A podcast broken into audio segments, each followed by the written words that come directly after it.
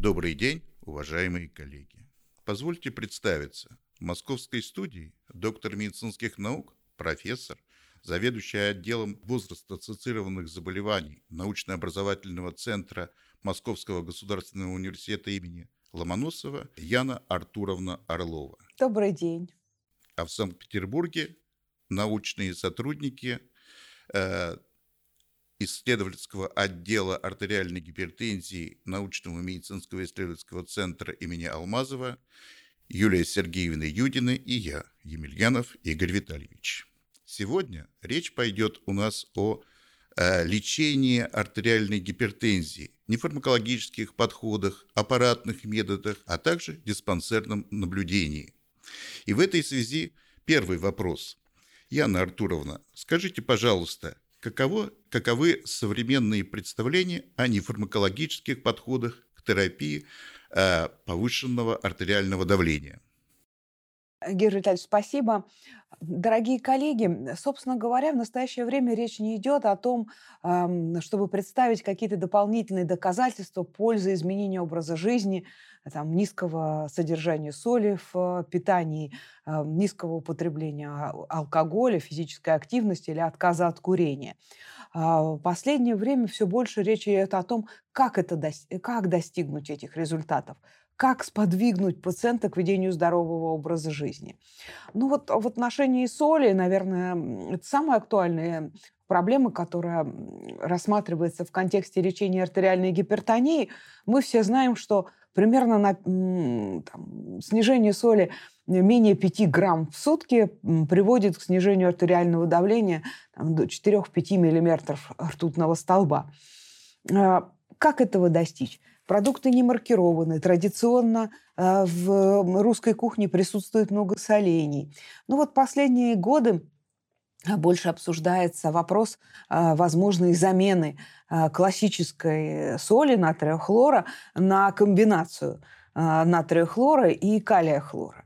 И здесь решаются как бы сразу две задачи. Увеличение количества калия в диете и уменьшение количества натрия. И в прошлом году было опубликовано большое достаточно исследование САС, и в европейских рекомендациях по гипертонии 2023 года а, оно принято во внимание и обсуждается. А, там прямо несколько деревень а, получало стандартную обычную соль, и э, другие несколько деревень в Китае получали соль, э, где четверть натрия хлора было заменено на калий хлор. И на 12% снизилась а, смертность. Это очень хорошие результаты. И это очень хороший путь. А в настоящее время абсолютно доступны вот эти калий-натриевые э, смеси в аптеках. Они вполне себе экономически э, могут быть внедрены легко в, общем, в наш бюджет наших пациентов. И мне кажется, что это в значительной степени может быть полезным. Но, безусловно, мы должны предупреждать пациентов о том, что меньше солений, меньше соленого, меньше досаливать, меньше готовых продуктов, а, содержание соли в которых мы не знаем точно, но предполагаем, что оно достаточно высокое сосиски, колбасы, мясо – это все хорошо солесодержащие э, продукты. А, второй пункт, который тоже часто обсуждается, это алкоголь. И здесь, в общем, нет больших разночтений. А, во всех рекомендациях написано, что тех людей, которые не употребляют алкоголь в пищу, а, не надо сподвигать к употреблению алкоголя в профилактических целях. Но небольшое количество алкоголя, 14 единиц для мужчин и 8 единиц для женщин, вполне себе могут присутствовать э, в диете. Но тут эм, Конечно, есть некоторые э, вопросы, потому как почему именно 14 единиц в неделю для мужчин и 8 единиц для женщин. Это основано ли это на доказательной базе или просто как-то там сексистские моменты имеют значение, потому как а, во многих исследованиях показано, что а, употребление алкоголя в четыре раза хуже отражается на сердечно-сосудистом здоровье мужчин, чем женщин. Поэтому мне кажется, что надо не повышать количество потребляемого алкоголя для женщин, а снижать для мужчин. И там, один бокал вина или одна кружка, маленькая кружка пива э, там, в день это более чем достаточно для того, чтобы поддерживать сердечно-сосудистое здоровье и не ухудшать его. Физическая активность. Конечно, в контексте э, лечения гипертонии чаще всего мы говорим об аэробной физической активности. А, вот э, те самые 150-300 минут в неделю. В последнее время довольно много хороших э, исследований было опубликовано. Мне понравилось исследование, которое внушает какие-то надежды в людей, работающих 5 э, дней в неделю очень плотно, о том, что вот так называемые герои выходного дня, если вы в течение недели не смогли набрать достаточное количество физической активности, тех самых 150-300 минут, а, то можно перенести их на выходные. Это не так эффективно, но тоже приносит большую пользу. А для пожилых пациентов даже небольшие усилия, даже двух-трехминутные интенсивные упражнения в течение дня могут э, существенно снизить сердечно-сосудистые риски и будут способствовать снижению артериального давления. В отношении курения больших расхождений, собственно говоря, э, в подходах нету. Э, ни в контексте гипертонии, ни в контексте ишемической болезни и других сердечно-сосудистых заболеваний. Отказ от курения – это тот путь, который э, мы должны, на который мы должны направить наших пациентов. Сделать это непросто. А, вообще, в целом, с изменением образа жизни довольно сложная задача. Для каждого человека очевидно, что расставаться с привычками трудно. Иногда это требует дополнительных затрат э, времени, финансов. Но вот как раз отказ от курения не сопровождается э, какими-то а, экономическими вливаниями. Тем не менее, мало людей на свете, которые готовы, которые были заядлыми курильщиками, готовы отказаться одномоментно. В настоящее время довольно много вспомогательных средств зарегистрировано. Это жевательные резинки с никотином, и пластыри, и электронные сигареты. Ну вот в отношении электронных сигарет, конечно, сейчас э, очень много а, данных, информации, обсуждений, дискуссий ну, действительно, если рассматривать их э, в качестве способа отказаться от курения и предполагать использование их какой-то короткий период времени, несколько месяцев, то да, нормально, это путь, и они зарегистрированы FDA э, с этой целью. Э, но, конечно, все боятся, что человек, перешедший на электронные сигареты, собственно говоря, задержится на них на многие годы. А вот э, отдаленных опасностей или, э, наоборот, безопасности э, этого способа отказа от курения мы пока что не знаем. Они всего там 10-15 лет существуют в природе. А предполагать, что человек задержится на пластыре никотином на многие годы, маловероятно. Поэтому в настоящее время все-таки считают, что электронные сигареты должны быть второй линией отказа от курения. Более того, их часто пациенты сочетают с обычным курением там, утром и вечером обычную сигарету, а в течение дня на работе электронную. Это совсем неподходящий способ отказа от курения и сердечно-сосудистых рисков не снижает и, в общем, по сути, абсолютно бессмысленный. Но, эм, конечно, самое сложное подвинуть людей к мысли об изменении образа жизни – и, наверное, стоит это делать на более ранних этапах, на этапе первичной профилактики или приморбидной профилактики. Э, но сегодня мы говорим о больных с гипертонией, и уж им-то точно а, пора менять образ жизни. Замечательно. Спасибо большое, Яна Артуровна, за очень э, такой живой э, рассказ о тех методах, которые по изменению образа жизни, которые стоит э, пациентам с повышенным артериальным давлением э, применять. Но все-таки вот если э, говорить о том оркестре разных мер и способов лечения артериальной гипертензии, первую скрипку играют антигипертензивные препараты. И каковы же сегодня наше представление о терапии артериальной гипертензии. Спасибо, Игорь Витальевич. А, на самом деле а, во всех рекомендациях а, начинается всегда все с изменения образа жизни, и это правильно. И даже в там, первой стадии гипертонии при относительно невысоком давлении возможно только не медикаментозные методы использовать в качестве основных методов лечения артериального давления. Я иногда своим пациентам, у которых там повысилось давление, они немножко волнуются, э, значит, говорят, какие таблетки выпить. Ну, если повышение давления не очень значительное, там, до 160, я говорю, выйдите, походите, вам будет лучше. И они очень удивляются, что так здорово получается купировать артериальное давление. И вот э, когда они это видят, это бывает дополнительным аргументом, чтобы все-таки увеличить свою физическую активность. Но в большинстве случаев э, с теми пациентами, с которыми мы сталкиваемся, изменение образа жизни должно точно сочетаться с медикаментозной терапией. И в качестве препаратов первой линии в российских рекомендациях пять классов препаратов. Все мы их прекрасно знаем. Это ингибитор АПФ – блокаторы рецепторов гангиотензину-2, бета-блокаторы, антагонисты кальция и тиазидные, тиазид-подобные диуретики. А,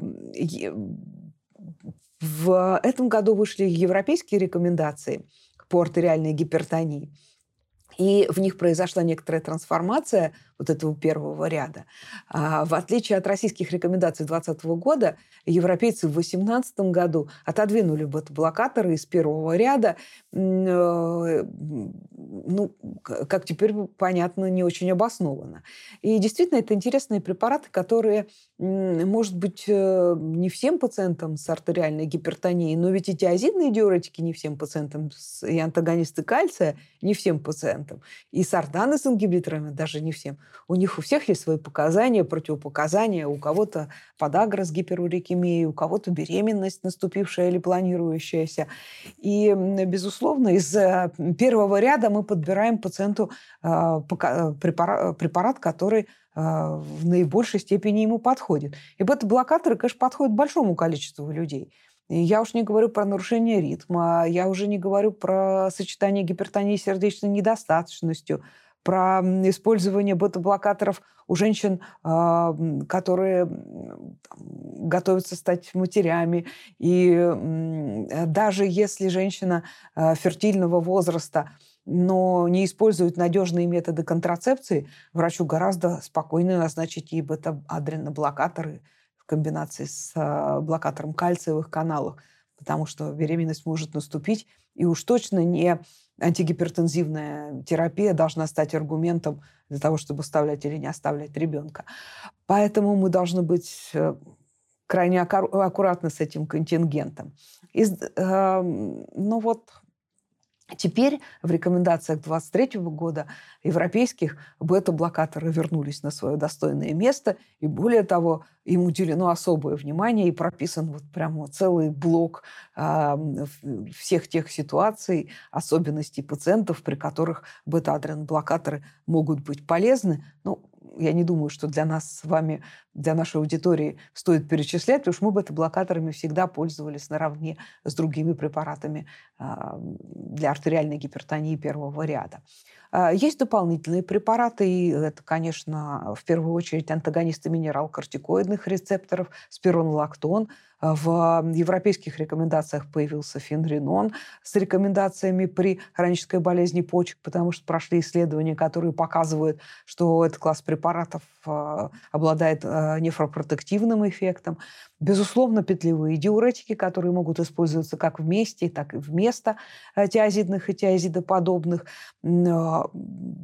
Появились более подробные рекомендации в отношении АРНИ нового класса, но все-таки пока они сведены, несмотря на то, что есть а, зарегистрированные показания для лечения артериальной гипертонии, но пока и европейские, и российские эксперты в основном определяют нишу для АРНИ. Это пациенты с а, гипертонией и сердечной недостаточностью.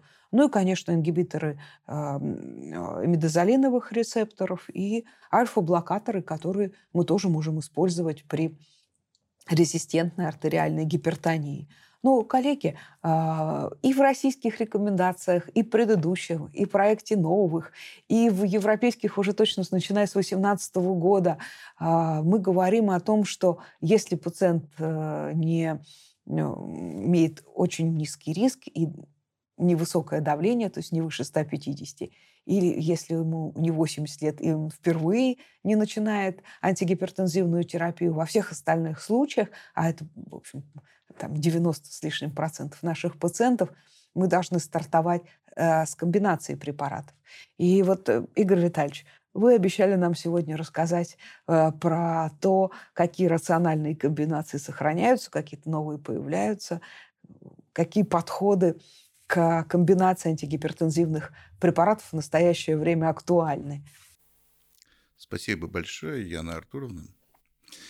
А, действительно, более чем 80% пациент, наших пациентов нуждаются в комбинированной антигипертензивной терапии. И современные европейские рекомендации дают э, достаточно высокий класс доказательности э, он повышен до первого А, да, э, в отношении фиксированных комбинаций антигипертензивных препаратов. Э, рациональными комбинациями антигипертензивных препаратов на сегодняшний день являются по-прежнему э, комбинации на основе блокаторов рецепторов к ангиотензину или ингибиторов АПФ в сочетании с кальциевыми блокаторами, либо тиазидными или тиазидоподобными диуретиками. Э, двойная комбинация представляет из себя либо э, препарат сартан плюс диуретик, либо э, прил да, плюс диуретик, либо дигидроперидиновый антагонист кальция, как правило, да, в сочетании с э, блокатором э, рецепторов к ангиотензину или ингибитором АПФ. Если касаться э, э, тройных комбинаций антигипертензивных препаратов, то, э, опять же, мы имеем дело с блокатором кальциевых каналов плюс ингибитор АПФ плюс диуретик. Примерно, ну, наверное, процентов 30 примерно пациентов, которые э, плохо э, реагируют на э, терапию, в том числе и тройную антигибернозивную терапию. Значит, э, в этой ситуации мы должны рассматривать вопрос резистентной артериальной гипертензии. Часто мы имеем дело э, в таких ситуациях с псевдорезистентностью, которая обусловлена, во-первых, э, низкой приверженностью к терапии, либо эффектом белого халата, который может возникать на разных стадиях течения заболевания. Он может быть характерен и для пациентов э, с продвинутыми стадиями артериальной гипертензии, пожилых пациентов, так и для молодых. Самое главное, пожалуй, в нашей практике – это оценить, э, насколько э, адекватно пациент лечится с помощью этих комбинированных препаратов и насколько он принимает адекватно препараты, да, не пропускает их, потому что примерно 17% пациентов полностью не принимают лекарственные препараты, а э, в среднем 44% пациентов, по данным различных исследований, э, частично не привержены к терапии. Э, если касаться ну, пациентов, которых э, мы подозреваем истинно резистентную артериальную гипертензию, а таких примерно процентов 10 из э, пациентов, страдающих артериальной гипертензией, то следует рассматривать и альтернативные методы лечения помимо медикаментозных. Э, Вы Если... сейчас про аппаратные скажете, да ведь? Да, я буду разгов... Э, рассказывать и про аппаратные методы, и если мы говорим о рефрактерной артериальной гипертензии, когда вот той тройной комбинации, о которой мы говорим, да, э, мы добавляем еще небольшие дозы там спиронолактона, предположим, 25-50 миллиграммов в сутки, или эплеринона при непереносимости спиронолактона, или э, четвертым этапом, э, то есть пятым уже этапом э, терапии мы присоединяем либо бета-адреноблокатор, либо альфа-блокатор, либо центральный препарат. Ну, в Европе, например, это кладидин или гуанфацин, а у нас агонист э, чаще всего имидозолиновых рецепторов э, рилминидин или максонидин, вот, то э, мы можем рассматривать и дополнительные э, методы лечения э, резистентной артериальной гипертензии, так называемую ренальную симпатическую донорвацию почечных нервов. Эта тема вот очень, мне кажется, актуальна в настоящее время.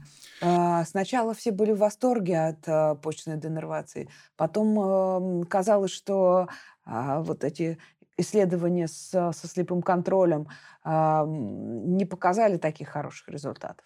Потом выяснялось, что не тех пациентов отбирали. Конечно, это выглядит невероятно привлекательным э, для многих пациентов, которые не готовы пить лекарственные препараты на постоянной основе. Э, будет проведено вмешательство. Ну да, наверное, там оно сопряжено с какими-то осложнениями, но, очевидно, минимальными. И в дальнейшем можно будет избегать приема препаратов или существенно снизить его. Игорь Витальевич, вы специалист, расскажите нам, как нынешний, как, да, в 2023 году, вот как мы будем к этому относиться? В 2018 году как раз в европейских рекомендациях э, ренальная денервация была отнесена к третьему классу. То есть э, в рутинной клинической практике не было рекомендовано ее применять, а э, она нуждалась в дополнительных исследованиях в отношении эффективности и безопасности этого метода. Итак, за пять лет, прошедших с 2018 года, ситуация несколько изменилась. Закончилось несколько исследований, которые показали, в частности, и у больных с неконтролируемой резистентной артериальной гипертензией, что э, этот метод достаточно эффективен и безопасен при у пациентов, извините, с а, скоростью клубочковой фильтрации, превышающей 40 мл в минуту, да, этот э, метод э, позволяет э, снизить э, среднее артериальное давление систолическое примерно миллиметров на 6 э, ртутного столба по сравнению с э, группой псевдовмешательства. Однако э, есть и критика этого исследования в отношении того, что не полностью заслеплена была терапия антигипертензивная э, на этапе включения, она не очень была, скажем так, э, э, рандомизирована, да, э, вот, разные пациенты разные препараты получали. Итак, э, в то же время да, э, массовые исследования идут в отношении э, пациентов с артериальной гипертензией разных стадиях, на разных стадиях развития заболеваний в отношении ренальной денервации как альтернативы медикаментозному лечению. И в данном случае, да, исследования сосредоточились на тех пациентах, э, которые принимали один или три препарата антигипертензивных, э, и э, добавляли к, этому, к этой терапии как бы ренальную симпатическую денервацию. Так вот, оказалось, что у таких пациентов с контролируемой артериальной гипертензией артериальное давление достоверно снижалось в результате ренальной симпатической денервации. А исследование hypertension, spiral hypertension on, off med, да, э, в отсутствии терапии, да, э, как единственный метод лечения артериальной гипертензии применялась симпатическая денервация, то оказалось, что э, у этих пациентов тоже достоверно снижалось как среднее э, суточное артериальное давление, так и офисные показатели его. Поэтому на сегодняшний день э, европейским экспертным сообществом рекомендовано э, применять э, симпатическую ренальную денервацию в опытных специализированных центрах, там, где имеется опыт применения этой достаточной при тщательном отборе пациентов и при разъяснение пациентов э, пользы и рисков этого вмешательства. Хотя э, этот метод признан достаточно безопасным, но все-таки изредка встречаются такие осложнения, как э, гематомы в месте пункции или э, развитие диссекции почечных артерий и потом стенозов почечных артерий вместе вот этого ультразвукового или скажем, э, радиочастотного вмешательства. Игорь Витальевич, спасибо большое. Я понимаю, что сейчас, э, ну, э, как бы казалось, что уже почечную денервацию вообще вычеркнули из списков потенциальных методов лечения гипертонии. Сейчас ее возрождение очень аккуратное, очень там дозированное, и возможности ее использования в рекомендациях. Но все-таки вот вы специалист в этой области, ваша лаборатория занимается прицельным исследованием в области артериальной гипертонии. Если будет развитие, э, будет ли развитие этого направления, во-первых, а во-вторых, будет развитие в сторону тяжелых пациентов, как а, вот э, шаг отчаяния, уже вот все попробовали, уже там и альфа-блокаторы добавили, и только, а, может быть, почечная денервация может э, помочь пациенту контролировать давление. Или все-таки будет направление в сторону пациентов, которые не хотят принимать лекарства и без медицинского каких э, препаратов хотели бы существовать и готовы принять э, те, в общем, скромные риски, которые обычно сопровождают это вмешательство? Я думаю как раз, что э, этот метод будет развиваться в двух направлениях. Как у пациентов, которые не хотят применять принимать э, лекарственные средства. Может быть, это будет э, больше все-таки характерно для западной медицины, которая не для российской. Дело в том, что ренальная симпатическая иннервация сейчас не входит в список э, процедур, которые э, ну, квотируются, так называемым, с помощью средств э, ну, скажем так, э, Игорь Витальевич, так она средств. была класс доказанности 3 имела. Разве это может войти в квоту что-то, что не рекомендовано к применению? Но если будут достаточное количество данных о пользе ее, то вполне вероятно, что она будет э, спонсироваться э, в рамках государственного здравоохранения. Я думаю, что как раз она будет спонсироваться государственным здравоохранением как раз для пациентов с рефрактерной артериальной гипертензией, где мы можем рассчитывать хоть на какой-то дополнительный вот этот эффект антигипертензивный. Э, вот. В то время как, конечно, для всех пациентов с артериальной гипертензией, которые не хотят там, или не могут применять, принимать лекарственные средства, я думаю, что ну, будущее сомнительное, наверное, будущее у этой, э, скажем, процедуры. Здесь ведь, понимаете, вот в отношении, в отношении э, ренальной симпатической денервации надо понимать, что мы при рефрактерной артериальной гипертензии, где очень много патогенетических механизмов поддержания высокого артериального давления э, включено, мы имеем очень суженное окно возможностей.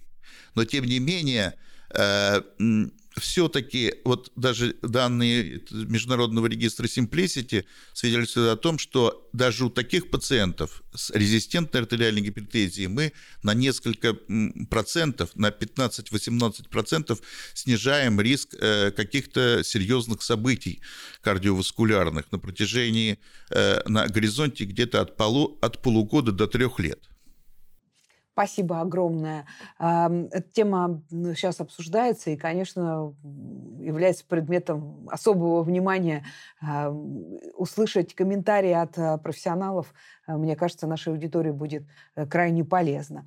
А, дорогие коллеги, у нас остался еще очень важный повод для разговора. И, Юлия Сергеевна, мы Э, ждем вашего рассказа о принципах диспансеризации пациентов, э, наблюдения, насколько это важно именно для пациентов артериальной гипертонии, которые не чувствуют, э, как правило, своего повышенного артериального давления, не обращают внимания на изменения там, какие-то качества жизни, не склонны к изменению образа жизни и контролю артериального давления с помощью медикаментозных методов.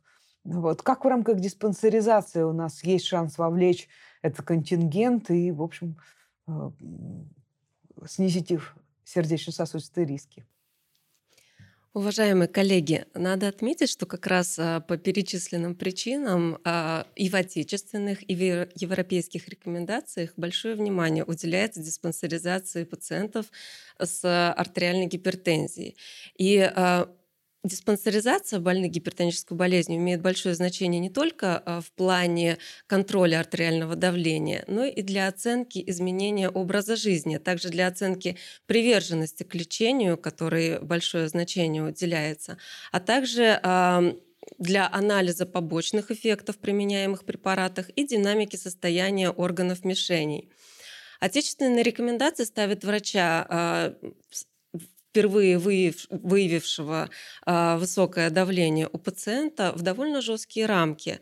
А, нам рекомендуют а, снизить давление до целевых значений в течение трех месяцев. И в течение этих трех месяцев а, пациент а, может быть вызван к врачу даже чаще, чем а, раз в месяц, чем ежемесячно. Как раз-таки для того, чтобы оценить э, динамику снижения давления. Это зависит от исходных показателей артериального давления, от факторов риска сердечно-сосудистых осложнений у данного пациента.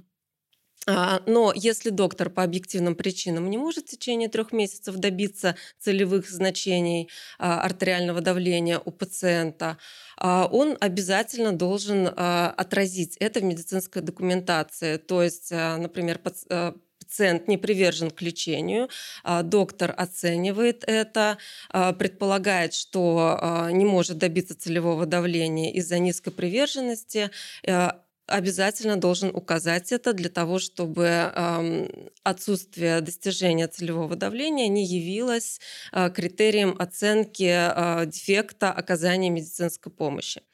Пациентам с высоким и очень высоким сердечно-сосудистым риском, а также пациентам, получающим, получающим только немедикаментозное лечение, и для лиц с низкой приверженностью к лечению после достижения целевого артериального давления – визиты должны проводиться чаще, не реже, чем раз в три месяца, а, потому что эти пациенты а, являются пациентами более высокого риска недостижения целевого давления и развития сердечно-сосудистых осложнений. И, соответственно, э, врач должен больше с ними работать и более агрессивно воздействовать э, на на тактику лечения, на тактику немедикаментозного лечения в том числе. Для пациентов с средним и с низким риском, которые регулярно измеряют давление в домашних условиях, а, может быть а, контрольные визиты могут, быть, могут назначаться реже с интервалом в раз в 4-6 месяцев. А в дальнейшем оценивать а, оценивать динамику факторов риска и выраженность поражения органов мишеней можно раз в один и два года. А, то есть э, диспансеризация обязательно должна выполняться всем пациентам. А, и даже если целевое давление достигнуто, через год и через два года пациенты обязательно должны явиться к врачу, опять-таки для оценки а, приверженности к лечению, для оценки эффективности снижения давления и эффективности соблюдения немедикаментозных способов лечения. Особое внимание должно быть уделено диспансерному наблюдению пациентов с высоким нормальным артериальным давлением и с артериальной гипертензией белого халата, которым принято решение не назначать медикаментозную терапию.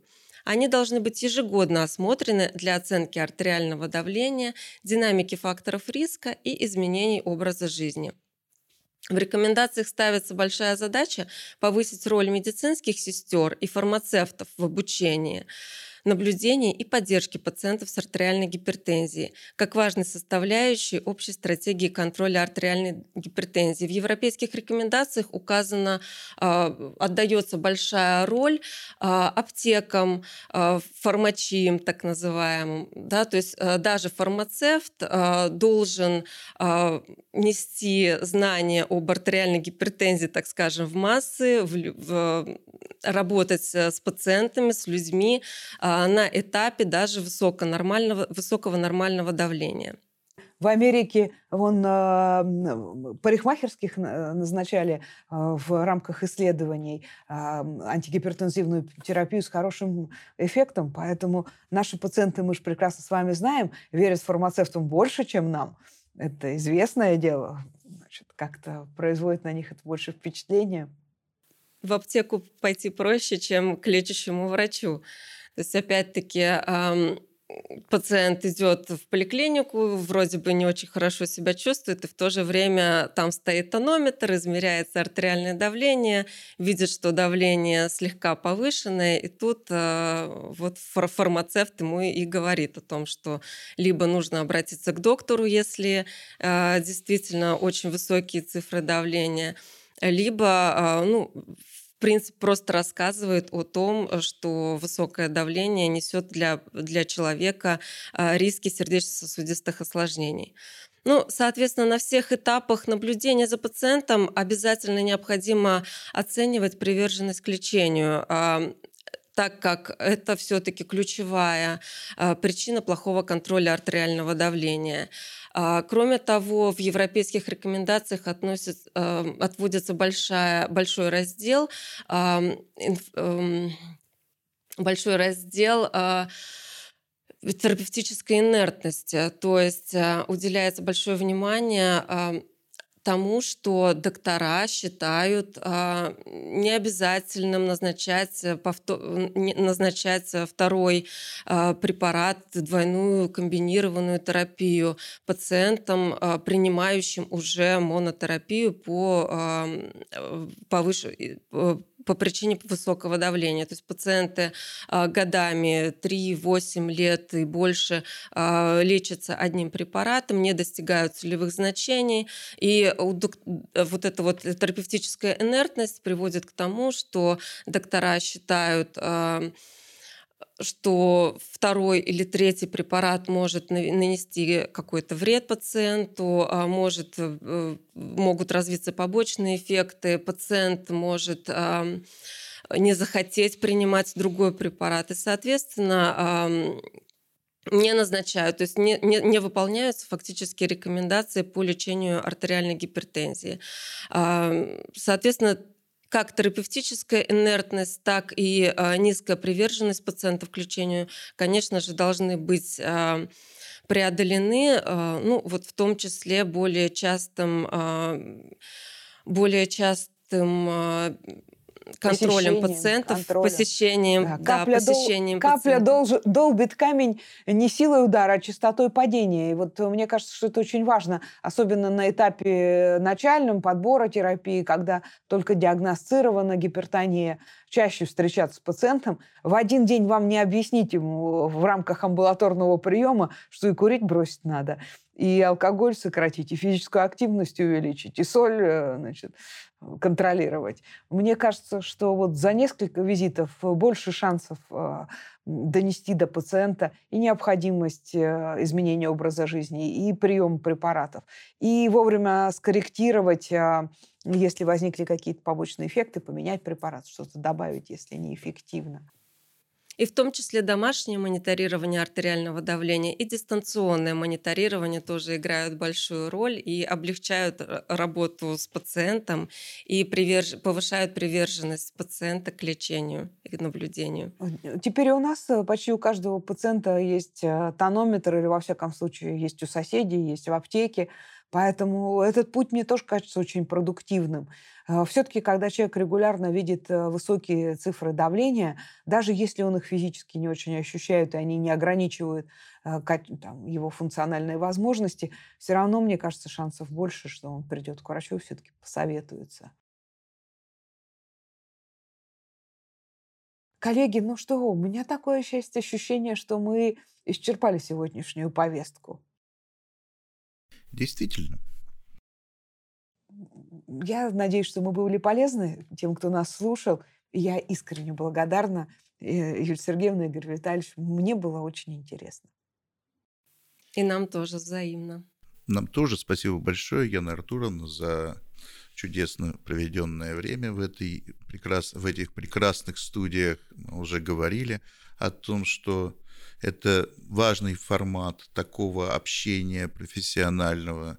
Это должно э, заставлять э, нас, как специалистов и вообще всех врачей, э, более э, тщательно относиться к каким-то отдельным рекомендациям по лечению артериальной гипертензии, э, по снижению артериального давления в повседневной клинической практике. Потому что любой специалист, вне зависимости от его медицинской специализации, да, сталкивается с пациентами с повышенным артериальным давлением, и, в общем, и хирургу, и терапевту, и любому специалисту, да, необходимы эти знания.